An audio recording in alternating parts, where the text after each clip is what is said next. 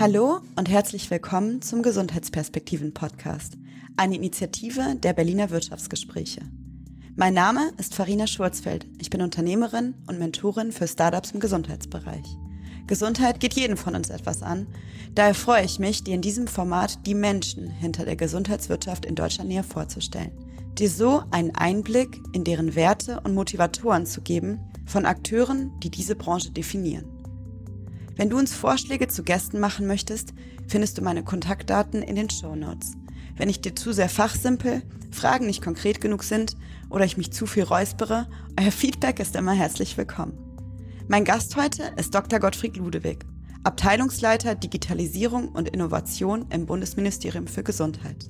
Gemeinsam diskutieren wir, wie er und sein Team Erfolge feiern er erzählt uns über seinen Blick auf agile Gesetzesentwicklung und wie er Innovation statt Überperfektionismus in der Gesellschaft etablieren möchte.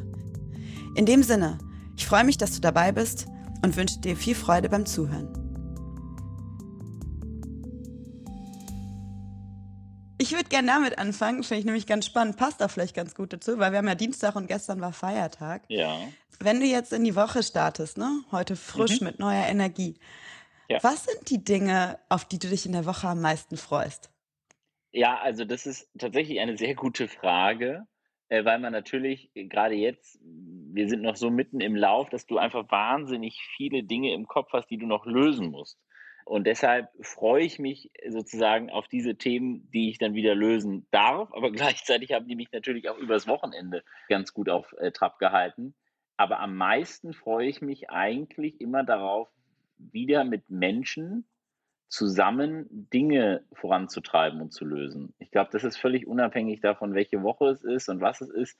Ich bin immer sehr neugierig und voller Vorfreude auf andere Menschen, mit denen ich dann Aufgaben bewältigen darf. Und das ist so, das ist eigentlich immer der schönste Wochenstart, dann wieder, dann wieder loszulegen mit dem Team und aber auch mit neuen Leuten.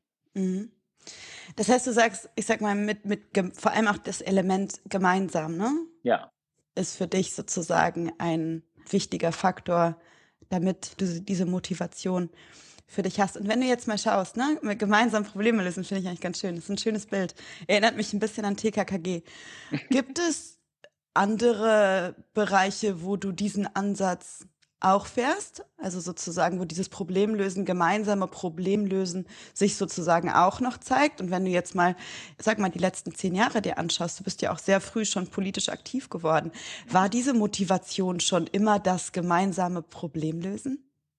Ja, ich glaube, es war, also ich glaube, es war schon immer in der Tat, also egal in welchem Alter, irgendetwas, äh, das gemeinsame etwas sozusagen zu schaffen oder zu, zu machen, voranzubringen. Das kann früher, als man klein war, eher das gemeinsame Spiel oder was auch immer äh, gewesen sein oder im Sport was gewesen sein.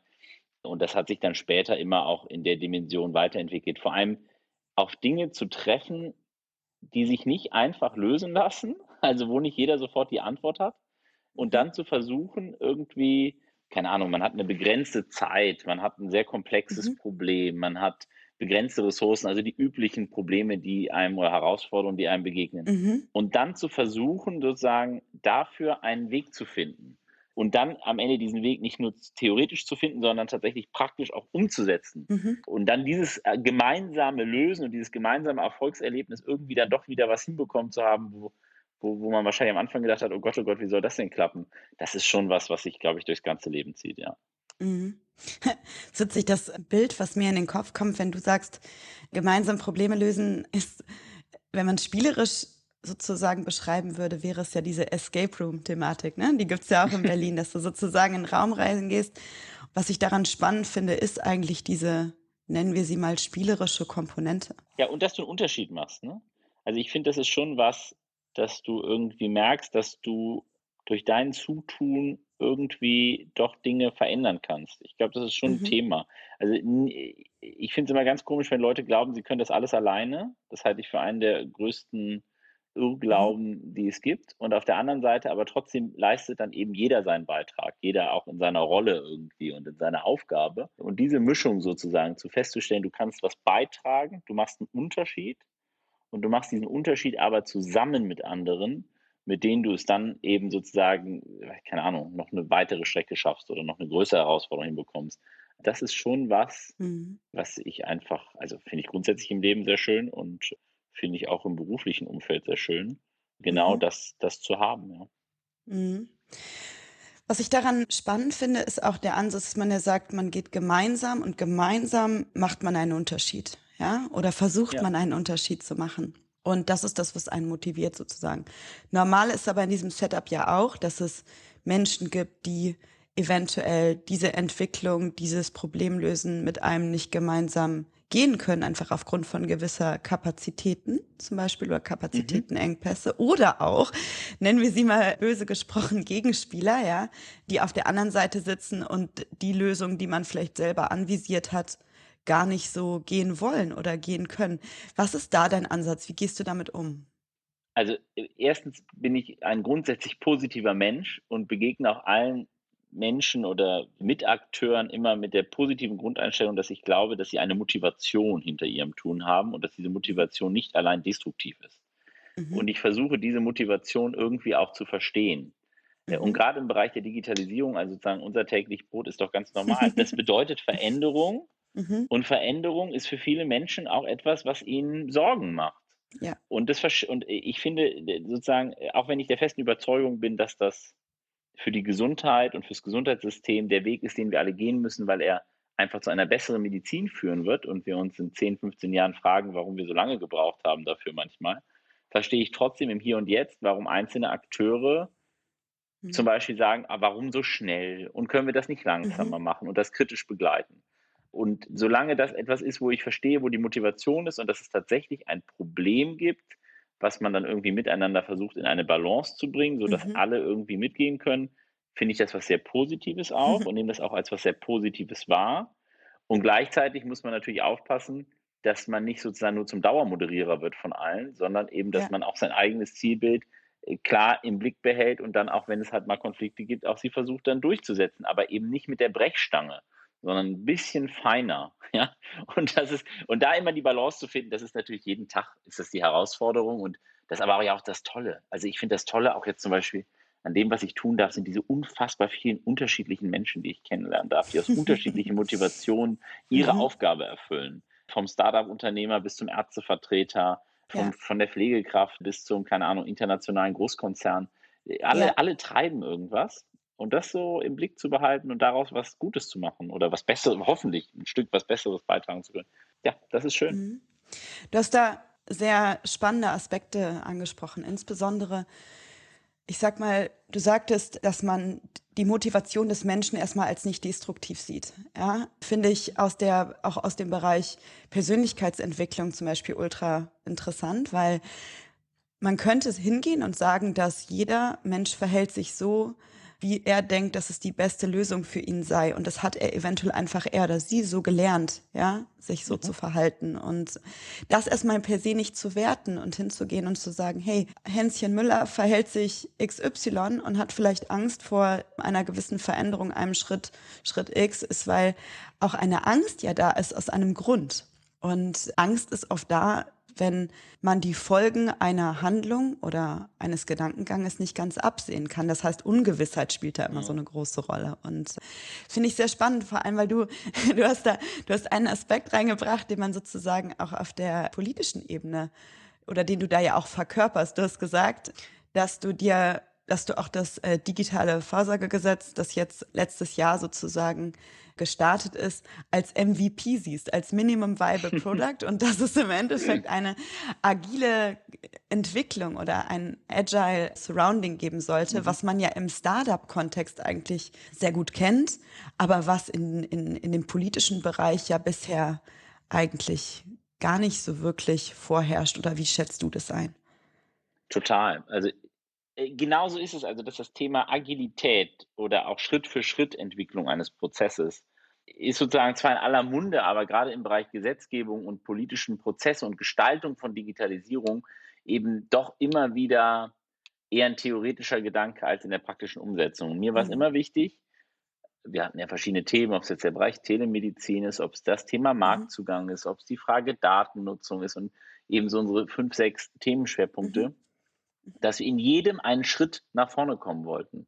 Ja, mhm. mir war einfach entscheidend, dass ich nicht nachher mit einem theoretischen Konstrukt hier nach drei Jahren rausgehe, sondern wir, ich wollte, und ich glaube, das ist ja auch im Kern die Agenda auch des, des, des Ministers, wir wollten einen Schritt im realen Leben nach vorne kommen. Das mhm. bedeutet aber auch, dass du eben aufgrund des Transformationsprozesses und aufgrund der vielen Mitspieler und aufgrund der Komplexität des Systems eben wahrscheinlich nicht überall sofort in Schritt 1 die perfekte Lösung hast und das perfekte Produkt hast. Ja. Und das bedeutet auch, Gesetzgebung muss sich einfach daran gewöhnen, einfach Schritte zu gehen. Und deshalb, ich verstehe zum Beispiel auch ganz viele, sozusagen auch das zu den Mitspielern, natürlich gibt es Oppositionsparteien, die dann immer sagen, ah, und überhaupt und warum und eben Kritik üben, weil das auch ihre Rolle ist. Völlig richtig. Mhm. Aber sozusagen, wo ich immer wieder dafür werbe, ist, hey, das ist zwar alles auch richtig und man kann das noch schöner und noch besser machen. Und ja, wir haben auch noch zwei größere weitere Gesetze gemacht. Aber jetzt schauen wir doch mal alle drauf. Wir werden wahrscheinlich jedes Jahr neue gesetzliche Regelungen brauchen, mhm. Anpassungen brauchen, weil Digitalisierung sich verändert, weil die Möglichkeiten sich ändern und weil der Regulator auch anpassen muss. Insofern müssen wir aufpassen, miteinander in der Diskussion nicht immer diesen deutschen Überperfektionismus anzustreben und dabei zu vergessen, dass es eine Veränderung in der Realität erstmal braucht, wo manche Prozesse man sich dann erstmal anschauen muss und dann wieder anpassen muss. Und das haben wir, glaube ich, tatsächlich auch diese Denkkultur mhm. hat sich tatsächlich auch in den drei Jahren nochmal sehr gewandelt und ist gerade, also ich kann es nur sagen, bei der Gesetzgebung im Digitalen bei uns in der Zwischenzeit tatsächlich die Grundlage und ich hoffe, bleibt sie dann auch für die nächsten Jahre, mhm. weil, wenn du den Zusatz noch erlaubst, viele fragen uns ja immer, ob jetzt mal ein bisschen langsamer es geht. Mhm. Und ich sage immer, wir sind erst in der richtigen Geschwindigkeit angekommen. Aus meiner Sicht muss es genau in der Geschwindigkeit weitergehen. Übrigens, egal wer hier Minister oder sonst was ist, es muss einfach, unsere Rahmenbedingungen müssen weiter sich vorantreiben, damit wir das eben dann auch für ja, eine bessere Versorgung nachher erreichen. Ja. Mhm. Ich finde halt dieser, diesen Überperfektionismus, den du angesprochen hast, ne? Mhm. Und ich sag mal, euren Ansatz, ich spreche jetzt einfach mal von euch, ja, ja. euren Ansatz da, ja, vielleicht eher mit einem Minimum Viable Product Gedanken hinzugehen und zu sagen, wir iterieren sozusagen on the run, ja, also auf dem Weg. Mhm. Und das finde ich erstmal per se mutig, mhm. weil ich ja in dem, in dem Kontext diesen, diesen Mut dass wir gehen nicht perfekt raus sozusagen bisher für mich noch nicht sichtbar war.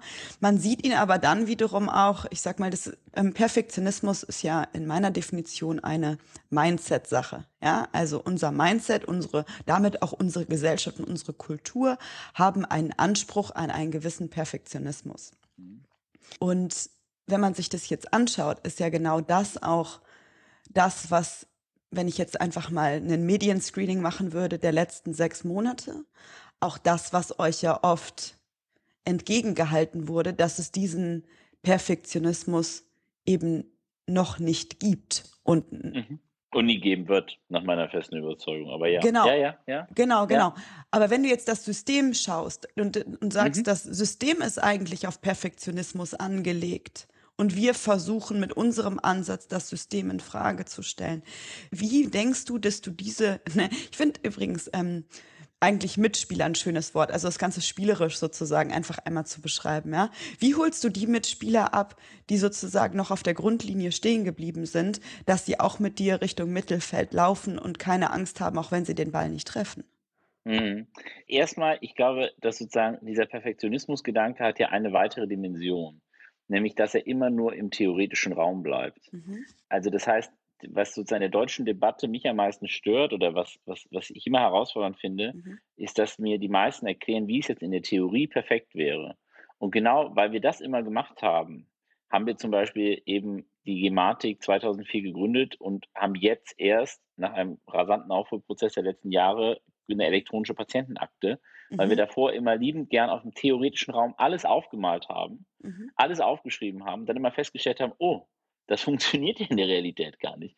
Und deshalb bin ich, bin ich so ein leidenschaftlicher Verfechter des, des, des Muts zum, zum Imperfekten oder zum Imperfektionismus, wenn es dieses Wort überhaupt wirklich gibt, weil ich einfach fest daran glaube, dass ich sozusagen, das kann ich immer vertreten. Ich kann es immer vertreten, weil ich dann in der Realität den Fortschritt sehe und zum Beispiel Digitalisierung jetzt durch eine Patientenakte oder ein E-Rezept im Jahr 21 anfassbar mache für die Menschen und damit irgendwie auch positiv besetze und rauskomme aus diesem theoretischen Raum. Und wie kann ich die, die Mitspieler oder Mitakteure oder wie auch immer, wie kann ich sie mitnehmen, ist, glaube ich, ich weiß gar nicht, ob ich alle mitnehmen kann, aber ich kann vielleicht einfach Spielräume öffnen, weißt du? Oder ich kann, kann Regeln anpassen, sodass mhm. dann die, die noch an der Grundlinie stehen oder im Mittelfeld, sehen, ach, da vorne wird jetzt irgendwie nach neuen Spielregeln gespielt und irgendwie scheint es allen anderen Akteuren, die da vorne sind, mehr Spaß zu machen. Mhm. Ja, und das ist ja auch iterativ. Das System verändert sich, weil am Anfang vielleicht 10% der Ärzte mitmachen oder 15%. Und irgendwann nach ein, zwei Jahren ist das Überzeugendste, dass Ärzte sagen, hey, das bringt tatsächlich einen Mehrwert. Mhm. Und dann werden mehr Ärztinnen und Ärzte mitmachen, wenn es tatsächlich einen Unterschied macht, ja. Und das mhm. heißt, ich kann gar nicht jeden Einzelnen sofort an die Hand nehmen, aber ich kann ihm vielleicht aufzeigen, dass es auch noch auf dem Spielfeld Ecken gibt, mhm. die sich lohnen, angeschaut zu werden. Ja. ja. Wo du gerade sagst, ich, ich möchte einen Aspekt rausziehen und ich glaube, den vielleicht nochmal verdeutlichen, ist dieses, dass man gar nicht den Anspruch hat, am Anfang, wenn man jetzt ein Produkt, also ich komme ja aus dem unternehmerischen Kontext, ne? Ich habe ja sozusagen politisch gesehen gar nicht unbedingt so viel Fachwissen und gar nicht so die Insights, aber ich glaube, ich verstehe ganz gut, wie man ja ein wirtschaftliches Unternehmen aufbauen könnte und würde. Mhm. Und eine Sache, die man immer macht, schimpft sich das Law of Diffusion of Innovation. Und was das bedeutet ist, ist, dass wenn du ein Produkt auf dem Markt etablierst und nehmen wir jetzt mal den Vergleich Produkt gleich neues Gesetz, ja, würde man sagen, man launcht ein, ein neues Gesetz oder ein neues Produkt und versucht am Anfang erstmal die Leute zu adressieren, die man in diesem Modell Innovator nennt. Mhm. Und das sind die Leute, die mehr Neugierde haben als Angst. Mhm. Und man versucht im ersten Schritt gar nicht den Massenmarkt zu penetrieren und damit vielleicht die gesamte Ärzteschaft zu überzeugen, was auch meines Erachtens nach einfach an diesem Punkt eventuell gar nicht möglich ist, sondern man geht die Ärzte an oder man geht die, in dem Fall würde, wenn man ein Produkt hätte, die Käufer an, die die Neugierde haben, A, und die B, auch vielleicht gerne diejenigen sind, die vorpreschen. Ja. Und dann fangen die an vorzupreschen und darauf folgen dann sozusagen diejenigen, die sich von denjenigen, von den Innovatoren, von denen die vorpreschen, inspirieren lassen und eventuell dadurch als Role Models ihre, sagen wir mal, Angst verlieren und, und mitziehen. Mhm. Und das finde ich eigentlich sehr interessant, dass, dass, wenn man jetzt die digitalen Gesundheitsanbieter sozusagen auch in, ja, in, in diesen, in diesen Bereich einordnet und sagt, es muss auch gar nicht euer Anspruch sein, 100 von 100 Ärzten zu überzeugen, sondern es reicht vielleicht die 10 zu überzeugen, die generell eine Neugierde sozusagen auf so eine Entwicklung und auf so eine digitale Unterstützung auch erstmal haben. Genau, und das finde ich irgendwie in dem Ansatz spannend. Die Frage wäre halt dann, wie, wie erreicht man diejenigen, die vorpreschen, also die Innovator? Kannst du da vielleicht ein bisschen was teilen? Ob ihr da Initiativen geplant habt sozusagen, was auch, ich sag mal, so eine, so eine klassische, in der PR-Sprache würde man sagen, Awareness, die ihr versucht da zu generieren? Ja, ich, also ich glaube sozusagen, was unser stärkstes Tool natürlich am Ende ist, ist tatsächlich die Frage Rahmenbedingungen. Das klingt jetzt so unglaublich unsexy, aber mhm. es ist einfach so, dadurch, dass sozusagen das Thema Telemedizin erlaubt wurde und vergütet wurde, oder mhm. dass sowas wie Apps auf Rezept möglich wurden und dann auch das erste Mal tatsächlich finanzierbar sind, mhm. lockst du natürlich Innovatoren. Also bei Apps auf Rezept merke ich natürlich, sozusagen merken wir das dramatisch gesteigerte Interesse aus der ganzen Welt, sich mit dem deutschen Markt und Innovation in Deutschland für das Thema digitale Versorgung zu beschäftigen, weil das halt einfach Anreize liefert, wenn es plötzlich ein Verfahren gibt, das erstens den Mehrwert für Versicherte feststellt, aber zweitens damit auch eine Vergütung verknüpft. Ja. Und das ist natürlich für uns, für uns ein, Riesen, ein Riesenthema. Ich glaube, der, der zweite Punkt, der tatsächlich noch herausfordernd ist, ist tatsächlich die Frage, wie kriegen wir auch vor allem eigentlich den Kunden, also Patientinnen und Patienten und Versicherte sozusagen nochmal erreicht. Das kann natürlich einmal der Innovator selber tun, aber es ist natürlich auch der Arzt und die Ärztin, mhm die sozusagen einen großen Multiplikator darstellt, also die jetzt einem Patienten das empfiehlt oder erklärt oder eben es auch nicht erklärt oder auch nicht empfiehlt. Mhm. Äh, und auf der anderen Seite die Frage, ob wir auf anderen Wegen die erreichen können. Und das sind so ein bisschen die Themen. Wir haben natürlich da irgendwie auch den Krankenversicherungen auf den Weg gegeben, dass sie mehr informieren müssen und wir sind da äh, mit Fachgesellschaften im Kontakt. Mhm. Aber das ist, glaube ich, tatsächlich noch die größte Herausforderung. Auf der anderen Seite auch hier meine Erfahrung ist, wenn ich jetzt auf Google Maps schaue, ja, eins meiner, eins meiner lieben Beispiele, oder irgendwelche FaceTime-Calls oder egal mit welchem Anbieter, ja, die haben sich eigentlich nicht dadurch durchgesetzt, dass jemand eine breite Werbekampagne gemacht hat oder das denen mhm. erklärt hat, sondern das hat sich durchgesetzt, weil es plötzlich da war und es einen Mehrwert in mein Leben gebracht hat. Und dann hat selbst der 75-Jährige oder die 75-Jährige oder 80-Jährige, die vielleicht noch nicht so technikaffin war, irgendwann festgestellt, dass sie dann mit ihren Enkelkindern telefonieren kann, die sehen kann. Und zack, wurde diese Funktion genutzt. Ja? Oder ich komme halt schneller von A nach B. Und deshalb ist eigentlich immer, ich finde Kampagnen wichtig, nicht missverstehen, aber ich glaube, das Überzeugendste von allem ist, wenn es mein Leben einfacher, besser oder mein Krankenmanagement einfacher und besser macht, weil dann werde ich es nutzen. Und dann wird es mit der Mund-zu-Mund-Propaganda und dem drüber reden durchgehen. Ist nur eine weitere Dimension. Soll nicht das andere ersetzen, aber mhm. ich habe manchmal das Gefühl, wir glauben zu sehr daran, der Staat muss es nur mal allen erklären, dann nutzen sie es schon. Das, das hat noch nie funktioniert. Ja? Mhm. Deshalb nicht alleine zumindest. Mhm. Ich würde auch, ich würde dem zustimmen, dass die, wenn du jetzt sagst, das Erreichen der Patientinnen mhm. sozusagen auch ein kritischer Faktor ist, dass wenn man jetzt sagen würde, es gibt x Stakeholder im Gesundheitsbereich, ja, und jeder hat eine bestimmte Rolle und bestimmte Verantwortlichkeiten, würde ich die Verantwortlichkeit der Patient, die Patientin weiß darüber nicht unbedingt nur auf politischer Ebene oder auf Ärzteebene platzieren, sondern ich würde es tatsächlich auch bei den digitalen Gesundheitsanbietern platzieren, da eine gewisse ja. ja. Aufmerksamkeit zu generieren. Und wie generiert man Aufmerksamkeit? Primär auch einfach erstmal über sogenannte Referral, ja, über ein gutes Produkt, was sich sozusagen durchsetzt, dadurch, dass man seinem Cousin erzählt, dass man über, über einen Telemedizinanbieter eine super Erfahrung hatte, ja. Ja, genau.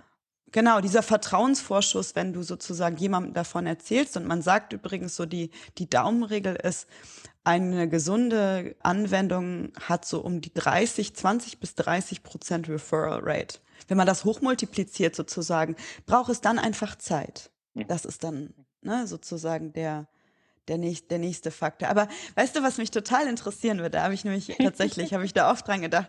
Als letztes Jahr das Gesetz dann sozusagen alle möglichen Gremien durchlaufen hat, ja, und erlassen wurde. Wie habt ihr das gefeiert? es ist ja, es ist schon ein bisschen, ich weiß gar nicht mehr, wann das jetzt genau in Kraft getreten ist, eine gute Frage. Ich glaube, für uns war der größte Sprung, als die zweite, dritte Lesung im Parlament war. Das mhm. ist allerdings auch schon Ende 2019 gewesen, vom Digitale Versorgungsgesetz, dann kam ja noch Patientendatenschutzgesetz und so weiter und so fort. Und das waren ja noch Zeiten vor Pandemie, da durfte man sich noch treffen in einem Raum. Und ja. da haben wir tatsächlich einfach, also da haben wir schon als Kernteam möglicherweise das ein oder andere Erfrischungsgetränk zu uns genommen und ungesunde italienische kohlenhydratlastiges Essen zu uns genommen nachher. Und das war schon ein sehr, sehr glücklicher Moment. Ich glaube auch, das gehört schon zur Wahrheit dazu. Es ist ja eine neue Abteilung, die aber auch aus vielen besteht, die auch schon länger dabei sind im mhm. Gesundheitsministerium, aber auch ein paar Kolleginnen und Kollegen, die natürlich neu dazugekommen sind. Und es war natürlich jetzt für so eine neue Abteilung ein neues Team, ein neues Start-up innerhalb mhm. des Bundesministeriums für Gesundheit, mhm. war es natürlich auch ein ganz wichtiger Schritt zu zeigen, dass man jetzt eben nicht nur redet und nicht nur Papiere schreibt, sondern dass man tatsächlich etwas verändert und zwar ganz viele, ganz große systematische Fragen hier verändert. Mhm. Und das war natürlich für alle Beteiligten einfach ein großer Moment. Mhm. Einfach, ja, der, der, Freude. Das muss man wirklich sagen. Und es war wirklich auch vom Teamgedanken her, war es tatsächlich ein großer Tag der Freude, aber es gehört auch zur Wahrheit dazu, es war auch ein großer Tag der Erschöpfung. Also mhm. waren noch alle relativ, äh, relativ müde. Und das Gemeine an unserem Geschäft ist dann ja immer, es geht ja, oder was heißt es ja überall so, es geht dann immer direkt weiter. Ja, es war sozusagen, war ja die Regelung zur elektronischen Patientenakte wurden irgendwann damit rausgenommen und dann mhm. wurden die Feinregelungen in dieses Patientendatenschutzgesetz überführt. Und da hatten wir noch viele Nächte und so mit dem, äh, mit dem Bundesdatenschutzbeauftragten zusammen. Da, da ging es direkt weiter. Aber der Moment, als es verabschiedet wurde, dieser Tag, das weiß ich noch, weil ich noch bei einer Veranstaltung war und da musste ich dann noch hin und sozusagen unsere interne Feier unterbrechen und bin dann aber auch sehr schnell nach dieser sozusagen Preisübergabe nach 20 Minuten Anwesenheit auch wieder zurückgefahren. Und war ein schöner Tag. Ja. Good Memories. Klingt alles so alt, klingt alles, sei es schon Jahrzehnte her gefühlt. Ja. Ja, wenn man, wenn man, wenn man die, die, die, ähm, den Aspekt reinbringt, dass man Menschen in Persona treffen konnte und vielleicht sogar sich gegenseitig ja. irgendwie umarmt hat in der Öffentlichkeit, ja, ohne zwei Meter Abstand, dann fühlt sich das an wie. Ohne Maske, in einem, genau. alle in einem Raum. Das ist schon irgendwie wie der Mensch so sich schnell an Dinge gewöhnt. Aber wir sind ja wieder auf sehr gutem Weg dahin zurück. Genau. Aber es war tatsächlich eine, es war eine alte Normalität sozusagen. Ja, genau. Eine alte und hoffentlich bald dann auch neue eine Realität. neue. Ja, genau. So ist es, Genau. ja. Aber ich finde das Thema halt schön oder schön und vielleicht auch einfach sozusagen menschlich, Mhm. Erfolge zu feiern. Und ich habe manchmal das Gefühl, dass wir, ich sag mal, das ist natürlich ein Riesenerfolg, ja. Also, dass das Digitalvorsorgegesetz sozusagen entlassen wurde, da kann man sagen, dass man da eine gewisse Erschöpfung hat, was ja auch bestimmt eine Reise war und dass es dann eine Feier gibt. Also ist, ist sehr gut nachvollziehbar. Aber so im, im Alltag würde mich mal interessieren, wenn du jetzt einfach so in die Woche startest, ne, gibt es dann auch kleine Mhm. Feiermomente dazwischen, ob alleine oder gemeinsam? Es gibt eigentlich jeden Tag, es gibt jeden Tag eine kleine Feier, wenn wir gerade ein Problem wieder mal gelöst haben und dann das nächste plötzlich wieder auftaucht. Okay. meine, wie einer meiner Stellvertreter, der Kollege Klose, immer so, Christian Klose, immer so schön sagt, er sagt immer, da haben wir schon wieder was gelöst und schon sind zwei neue da. Äh, aber insofern, nein, natürlich, es gibt jeden Tag, gibt es irgendwelche Dinge, also fast jeden Tag glücklicherweise, wo Mhm. Dinge auch irgendwie gut gelaufen sind und man sich freut und so. Das ist schon, also ich finde, das ganze Leben wäre ja traurig, wenn man sich nicht freuen kann. Ich finde es übrigens tatsächlich, weil du es jetzt ansprichst, einen total wesentlichen Aspekt, sich auch freuen zu können. Also tatsächlich auch wahrzunehmen, was passiert ist, weil der Mensch tendiert ja dazu, wenn es passiert ist, Haken hinter und dann geht es Genau. weiter. Und ich finde, Genau. das ist ein extrem wichtiger Punkt, einfach Ja. auch festzustellen, hey, hier ist was Gutes passiert, das können Ja. große Dinge sein. Keine Ahnung, was anderes, was mir einfällt, ist sowas wie die Corona-Warn-App, als wir die irgendwie nach 50 Ja. Tagen und 50 Nächten dann eingeführt hatten und das Team auch Mhm. inklusive irgendwie Vertragswerken und sonst was alles äh, glücklich war. Aber es gibt eben auch die vielen kleinen Momente, wo man einfach irgendwie ein Gespräch zu einem Thema hatte, was schwierig war oder Mhm. auch eine Abstimmung zwischen zwei Ressorts über irgendwie, wer kriegt wie viele Mittel und man sich Mhm. dann geeinigt hat. Und da gibt es immer wieder Momente, wo man sich freut, ganz unabhängig davon, dass wir natürlich auf den Sommer zulaufen und alleine die Freude, wenn die Sonne mal scheint, es wärmer ist in Berlin als irgendwie 15 Grad und Regen, auch Mhm. schon zu guter Laune führt. Also ich Mhm. finde es ähm, eh ganz wichtig, dass, Mhm. dass, dass, dass das Thema Freuen auch eine, eine auch motivationssteigernd einfach ist. Ja, Mhm. Und auch belohnen, ne? Also ja das ist genau. auch so ein, Ja. so ein Thema. Ich habe irgendwann für mich etabliert vor, ich glaube, ja, letztes Jahr, letztes Jahr im Januar, mir einen Wandkalender zu kaufen und in diesen Wandkalender einzutragen, ob jetzt klein oder groß, wenn ich Dinge gemacht habe, bei denen ich einfach gedacht habe, boah, die sind gut gelaufen oder die haben mir Freude gemacht. Und ich finde es unheimlich interessant. Das ist äh, ein Kalender, da ist so ein riesiger Panda drauf. Ich nenne also den Panda-Kalender liebevoll, ja. Panda-Momente nenne ich die dann auch. Und ist voll. Genau. Es ist tatsächlich du. es war total spannend. Ich habe dann Ende 2020 draufgeschaut und gar nicht so im, im monatlichen Turnus, sondern wirklich am Ende des Jahres einfach mal geschaut, was ist dieses Jahr eigentlich alles passiert. Und dabei fiel mir auf, dass man halt viele dieser Momente auch einfach vergisst. Mhm. Und im Kleinen und im Großen, ne? Ich meine, ob es jetzt eine, eine Tickliste ist und ich kann mir vorstellen, dass dein Kalender ja auch nicht wenig voll ist und nicht wenig fremdbestimmt wird. Ja. Mhm. Und dann aber am Ende nach Hause zu kommen, am Ende des Abends und zu sagen, hey, ich habe heute eins, zwei, drei, vier Sachen gemacht. Und klar, es ist auch mal das, was nicht gut läuft, das gehört dazu.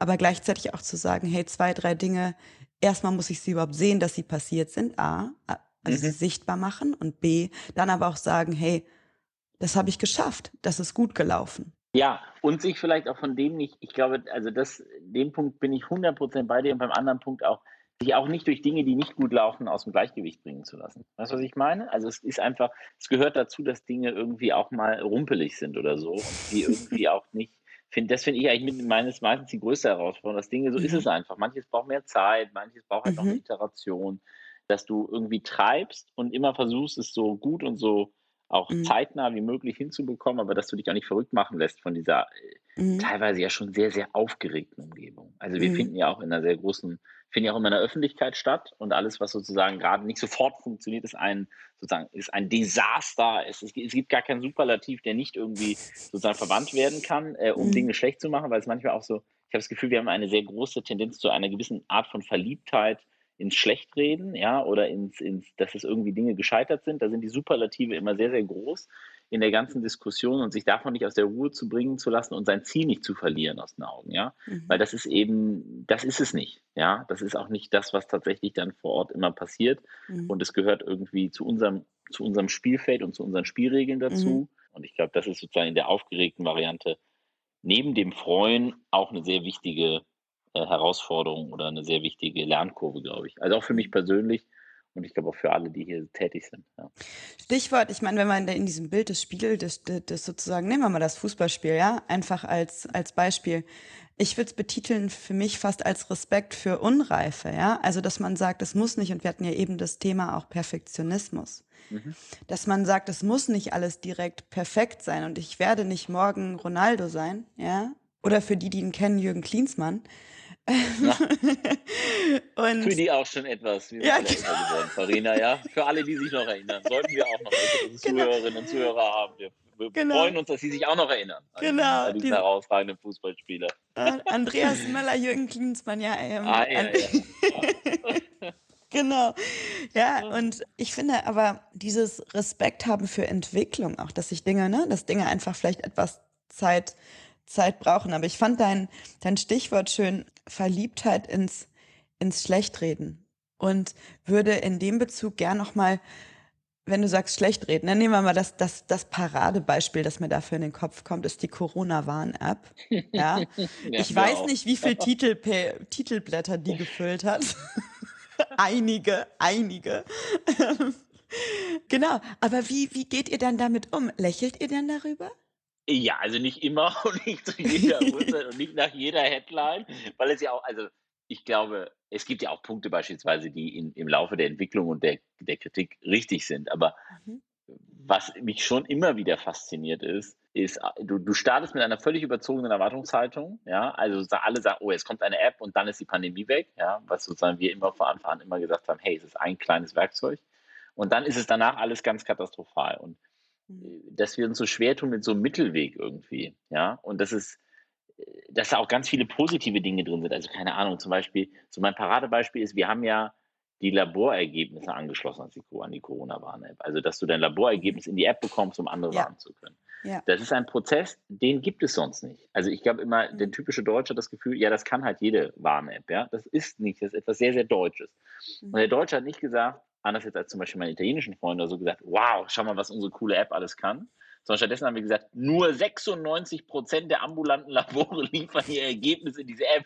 Ein Skandal. Ja, also ein Desaster. Und das ist so für mich so ein Musterbeispiel, wenn ich sozusagen mit auch anderen europäischen Kollegen rede, wo du immer das Gefühl hast, erstmal wird allen erzählt, was alles toll ist und so und so. Vielleicht ist das auch dann meine Außensicht, kann auch sein. Aber ich finde es schon mhm. faszinierend, dass da sind Dinge drin, die sind echt richtig gut. Mhm. Das sind Dinge, die sind auch erst im Laufe der Zeit besser geworden, aber es ist weiterhin eine der am weit verbreitetsten Warn-Apps auf der ganzen Welt. Wir sind sozusagen so eine Art Musterschüler, nur in unserem eigenen Land ist es irgendwie alles ganz schlecht. Und dann schaue ich aber auf diese App und da gibt es immer so ein Karussell, wie viele Leute haben gewarnt. Also haben die App genutzt, weil sie positiv sind, um andere zu warnen. Und da waren in der dritten Welle so 4000, 5000 Leute pro Tag, die andere gewarnt haben. Und dann habe ich mir gedacht, naja, irgendwie so schlecht kann es ja gar nicht sein, wenn jeden Tag 4.000, 5.000 Menschen mhm. dieses Instrument nutzen, um andere darüber zu warnen, mhm. dass sie gegebenenfalls infiziert sind und eben um Infektionsketten zu unterbrechen. Und insofern glaube ich, das meinte ich auch so mit der Aufgeregtheit, man muss einfach versuchen, sich davon ein Stück zu lösen, ohne das jetzt auszublenden, weil ausblenden geht nicht, das gehört halt zu unserem Spielfeld, aber es sich ein Stück zu lösen und auch zu wissen, was ist tatsächlich substanzielle Kritik die auch gerechtfertigt ist, wo man tatsächlich auch besser werden muss, was ein Ansporn ist und was ist jetzt einfach übertrieben, um es mal ganz nüchtern auszudrücken und was sozusagen das nicht so an sich ranzulassen. So. Und das ist äh, jeden Tag ein Spannungsfeld, in dem du, in dem du hier bist, aber ähm, das ist, das kann ich die, das ist nicht die, das ist nicht die Kernmotivation. Sagen wir die Motivation, ich glaube, das, das sollte jeder, der in die Politik gehen, sofort lassen. Die Kernmotivation sollte nicht sein, Lob von außen zu bekommen. Das ist in, das ist nicht so richtig vorgesehen und das ist auch okay, weil es irgendwie eher ein Ansporn ist und du musst halt davon überzeugt sein, dass das, was du dann getan hast, richtig ist und gut ist. Und dann glaube ich immer zeigt sich sozusagen eher in der mittel- bis langfristigen Perspektive. Ja. Und die mhm. Corona-Warn-App bekommt noch ihr Revival. Wir werden es mal sehen.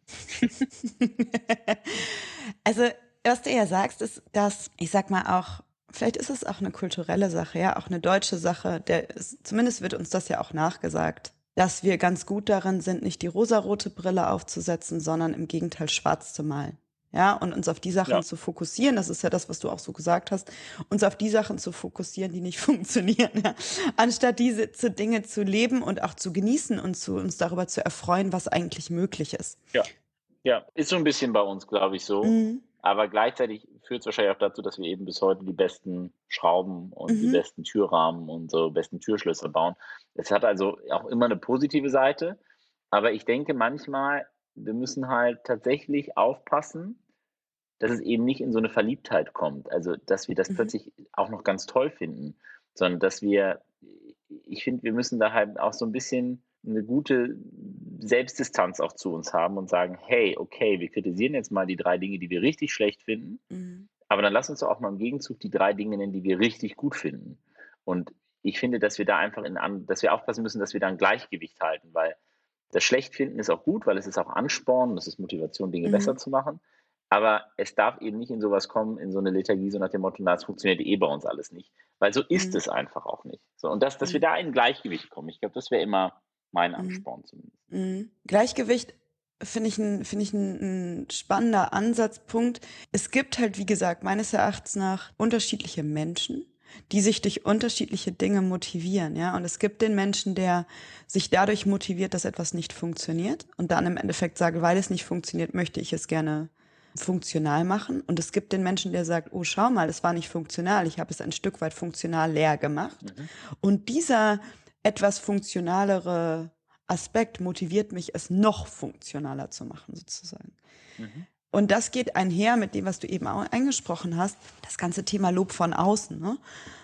Wodurch motiviere ich mich eigentlich im Alltag? Und das stelle ich mir halt bei euch politisch aktiven Menschen manchmal gar nicht so leicht vor, weil im Endeffekt du, ja, wodurch, wodurch ziehst du dir die, die, die Motivation, wenn dann doch relativ augenscheinlich auch viel Kritik kommt. Also ja, ich verstehe ich versteh die Frage total, aber auf der anderen Seite glaube ich ja, dass ich einen der schönsten und besten Jobs habe, die zumindest für mich da sind, ja, die, die ich sozusagen mir aussuchen könnte, mhm. weil ich eben diesen Unterschied machen kann, weil ich sozusagen mit anderen gemeinsam, da kommen mhm. wir dahin, wo wir am Anfang waren, mhm. etwas gestalten kann ich kann Einfluss darauf nehmen, wie Rahmenbedingungen sind. Mhm. Sozusagen, ob es Apps auf Rezept gibt oder nicht, um es mal sehr plastisch zu machen. Mhm. Äh, ob Telemedizin ja. erlaubt ist oder nicht. Und ich bin fest davon überzeugt, dass du sozusagen Unterschied machst in der Variante für den einzelnen Bürger oder die einzelne Bürgerin, aber auch für unser Land irgendwie und für Europa einen Unterschied zu machen. Und das finde ich, also das finde ich immer noch ehrlicherweise jeden Tag ein ein großes Geschenk, was mir da gegeben worden ist, da tätig sein zu dürfen. So. Und ich finde immer, du entscheidest dich irgendwann im Leben, welche Rolle du haben möchtest. Ob du mehr der Kommentierende von außen sein möchtest oder lieber der bist, der eben sozusagen auf dem Platz dann tatsächlich spielt. So. Mhm. Und ich fand es immer spannender, auf dem Platz tatsächlich zu spielen, auch wenn mir dann mhm. irgendjemand sagt, dass ich diesen Pass unfassbar schlecht gespielt habe und deshalb das gesamte Spiel verloren gegangen ist. Aber ich hatte ja. wenigstens den Ball mal an den Hacken und stand nicht den ganzen Tag gemütlich im Warmen und habe mein Bier getrunken und nur rumgeredet. Und das ist jetzt, das ist jetzt sehr plastisch, es ist, mhm. jetzt auch natürlich mhm. überzeichnet und mit einem Augenzwinkern. Mhm. Aber ich mochte das lieber. Ich, mach das, ich mag das bis heute lieber. Ich habe lieber mal den Ball auch an den Hacken in dem Team und, und spiele den und vielleicht von zehn Pässen klappen dann nur zwei, aber wenn die zwei gut sind und zum Tor führen, ist es doch super. Statt nur außen immer sagen zu können, die müssten jetzt mal so spielen und dann spielen die immer gar nicht so, ja. Und dann irgendwie, so, das, das fände ich irgendwie schade. Ich, um in diesem Verliebtheitbild zu sein, ich habe eine Verliebtheit darin, etwas machen zu dürfen, tatsächlich. Mhm. Richtig auch sozusagen auch ins Risiko gehen zu können, aber dann eben auch die Chance zu haben, tatsächlich einen Unterschied zu machen, damit es gut wird. Mhm. Finde ich, wenn man jetzt abschließen, ne? weil ich finde gerade diesen Ansatz, Verliebtheit darin, auch etwas bewirken zu können. Ja, und einen mhm. Unterschied vielleicht zu machen und eine Entwicklung möglich zu machen. Und wenn du in einem Satz oder in zwei für dich Einmal. Für einen Rheinländer die schwierigste Frage. Ja, in genau. einem Satz oder zwei. Ja. In drei Worten, in drei Stichworten. Ja. Wenn du in drei Stichworten, nein. Ich gebe dir einen Satz oder zwei und ich gebe dir vielleicht auch noch einen dritten. Ja? ja. Deine Gesundheit, also deine Perspektive, Gesundheitsperspektive für die nächsten Jahre in ein, zwei, drei Sätzen. Was würdest du dir da wünschen? Dass wir die zur Verfügung stehenden Daten so nutzen dürfen als Gesellschaft und als Forschungseinrichtung, dass wir tatsächlich eine bessere Gesundheitsversorgung, eine Heilung von möglicherweise unheilbaren Krankheiten, die Entwicklung von tatsächlich personenbezogenen Medikamenten mhm. Wirklichkeit werden lassen, und dass das auch in Deutschland und Europa passiert und nicht überall anders nur auf der Welt, weil unsere Datenstrategie ist Kopf in den Sand und besser nicht bei uns. Mhm. Vielen Dank. Das heißt, dieses Thema Datennutzung sozusagen siehst du auch als kritischen Faktor in der Entwicklung für die Gesundheitswirtschaft und auch den Patienten, den wir jetzt einfach mal mit, oder die Patientin, die wir mit einbeziehen für die nächsten Jahre? Ja, ich sehe das als den kritischen Pfad aus meinen eigenen Erfahrungen. Wir haben mit dem Forschungsdatenzentrum einen großen Sprung gemacht. Mhm. Wir wurden davon medial auch sehr stark kritisiert. Mhm. Das ist okay. Mhm. Aber ich habe das Gefühl, wir haben eine gewisse Genugtuung damit, es sei alles gut und es würde schon irgendwie gehen. Mhm. Und wenn es eben nicht nach unseren Spielregeln geht, dann muss es halt länger dauern oder so. Und wir verkennen total das, das, das Positive der Datennutzung. Also wir akzentuieren immer das Risiko einer Datennutzung. Wir mhm. akzentuieren nie die Chancen einer Datennutzung mhm. dafür, dass Menschen, die eine Krebserkrankung haben, vielleicht ein Medikament bekommen, was nicht nur bei 15 Prozent wirkt. Und sie nehmen es trotzdem alle. Und, mhm. und es wirkt aber nur bei 15 Prozent und wir wissen nicht genau, bei welchen 15 Prozent. Und dass wir das zum Beispiel einfach besser machen. Das könnte mhm. so viel Leid, so viel äh, auch unnötiges Leid äh, reduzieren. Und ich finde uns da sehr, ja, ich finde uns ich empfinde uns, und das ist nämlich die gesamte europäischen Diskurs und wir als Deutsche ganz vorne mit dabei, mhm. ich finde uns da als sehr, sehr schwierig und auch als sehr, sehr blind, weil ich immer das Gefühl habe, der Eindruck ist, wenn es bei uns halt nicht passiert, passiert es nicht. Das ist aber ein Irrglaube, kein Mensch in den USA, in China oder in Israel interessiert sich dafür, ob der Fortschritt in Europa stattfindet und wie unsere, unser Blick darauf ist. Und ich möchte, dass dieser Fortschritt bei uns stattfindet, gerade weil auch unser, ich sag mal, auch unser, wir haben eben auch diesen positiven Datenbezug im Sinne von Datenschutz und Datensicherheit, mhm. aber Datenschutz und Datensicherheit darf nicht dazu führen, dass ich Daten nicht nutze oder dass ich jedes Mal einen 15-seitigen Fragebogen ausfüllen muss, wenn das für eine neue Forschungsfrage verwendet wird. Mhm. Das kann es nicht sein. Da müssen wir Dinge einfach erleichtern. Und ich glaube, dass das sehr entscheidende Monate und Jahre sind, in denen wir uns gerade befinden, darüber entscheiden, ob das tatsächlich noch in Europa stattfinden wird. Mhm. Was ja im Endeffekt auch so ein bisschen, wenn man das jetzt wieder auf diese metaphorische oder auch auf die globalere Ebene zieht, ja auch ein bisschen darauf erstmal auf Mut zur, Mut zur Veränderung, ja, und vielleicht mhm. zu erkennen, dass das einfach, dass Ängste da sind, dass man die auch adressiert, sie aber manchmal eventuell auch einfach als Argument genutzt werden, einen gewissen Weg nicht zu gehen. Ja, werden sie. Genau, und dann vielleicht auch der, der andere Aspekt, den du auch angesprochen hast. Vielleicht kommt man zurück und sagt, also ich würde, würde, würde das so ein bisschen als Fazit ziehen sozusagen von unserer Unterhaltung heute, dass man sich auch wünschen kann, neben der Angst auch, wie gesagt, eine gewisse Neugierde zu etablieren, ja, eine Neugierde, eine andere Perspektive auch einzunehmen und die erstmal anzuschauen und vielleicht nicht zu bewerten und nicht direkt hinzugehen und zu sagen, die muss A, B, C, D, E, F erfüllen, sondern wenn die erstmal A erfüllt, ist das auch okay und das andere kann sozusagen auch noch danach folgen. Würdest du dem so zustimmen? Ja, Neugierde und Vorfreude auf was da noch alles möglich ist. Ich frage mich manchmal, wenn ich so 150 Jahre zurückdenken würde, ob wir mit all unseren Bedenken, die wir heute haben, ob es ein Robert Koch überhaupt möglich gemacht hätte mhm. oder ein Virchow, ob Impfungen überhaupt hätten erfunden werden dürfen oder schon eingegrenzt worden wären, weil wir die Experimente nicht hätten machen dürfen, ob wir eigentlich Straßen und Eisenbahn und Elektrifizierung dieses Landes hinbekommen hätten. Also das ist jetzt auch wieder sehr überspitzt und auch mit einem Augenzwinkern, aber irgendwie ein Kern, Fünkchen vielleicht Wahrheit ist doch drin. Die Frage, wie viel Vorfreude haben wir eigentlich darauf? Und nehmen wir eigentlich wahr, wie toll das ist, was diese Medizin in den letzten 100, 150 Jahren nach vorne gebracht hat, was für sozusagen Krankheiten jetzt heilbar sind, ja, was ein Wunder, dass es ein, eine Impfung gibt in der Geschwindigkeit äh, und dass wir diese Chancen nutzen. Und dafür brauchen wir nun mal Daten. Und dass es Daten nichts Schlimmes sind, sondern dass wir da Vorfreude, Neugierde haben. Also insofern, ja, da kann ich dir zustimmen. Neugierde und Vorfreude um aus einer kurzen möglichen Antwort eine lange zu machen. Ich stimme dir zu. das ist ein wunderschönes Schlusswort. Vielen, vielen Dank, Gottfried, für deine Zeit. Sehr gerne. Herzlichen Dank fürs schöne Gespräch. Das war der Podcast Gesundheitsperspektiven mit Dr. Gottfried Ludewig. Danke fürs Zuhören. Falls du noch Feedback hast, melde dich gerne via der einschlägigen Kanäle. Infos dazu wie immer in den Show Notes.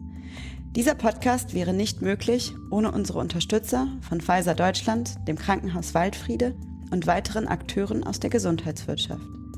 Ich würde mich riesig freuen, wenn du diesen Podcast abonnierst, empfiehlst und mir eventuell sogar eine positive Bewertung bei iTunes hinterlässt, sodass wir mehr Leute erreichen können. Danke für deine Neugierde und bis zum nächsten Mal.